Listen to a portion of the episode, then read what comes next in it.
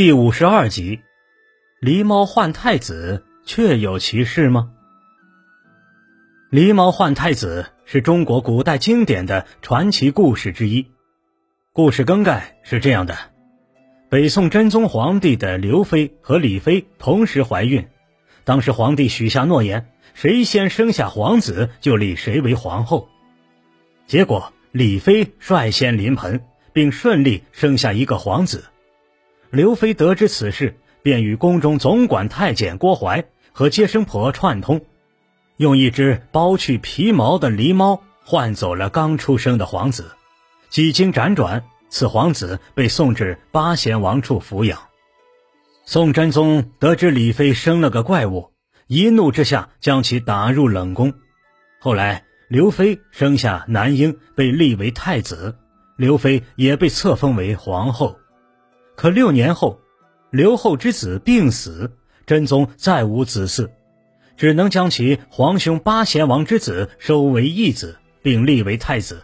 这个孩子就是当年被换走的皇子，名字叫赵祯。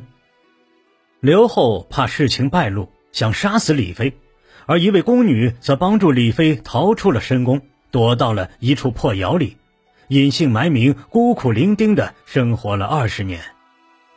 真宗死后，赵祯即位，是为宋仁宗。有一天，包拯、包青天在查案时巧遇李妃，他受理李妃冤案，设计让郭槐供出真相。最终，李妃被平反还朝，与仁宗骨肉相聚。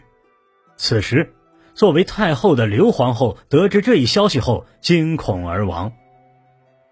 因为这个故事生动曲折，有头有尾。于是被改编成电视剧、话剧、京剧等多种艺术形式，在社会上产生很大影响。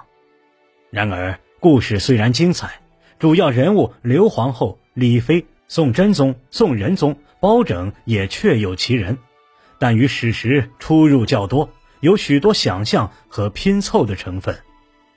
首先，这个案子不是包拯断的，当时包拯刚中进士不久。因其父母年事已高，便一直在家侍奉双亲。等他出来做官时，刘后早已死了三年，而他担任的是天长（今安徽天长）知县这样一个小官，根本没有机会和能力去审理这样一宗大案。其次，历史上记载刘太后并非阴险毒辣之人，反而仁慈善良，顾全大局。此外，他也并非惊恐而亡，而是患病而死。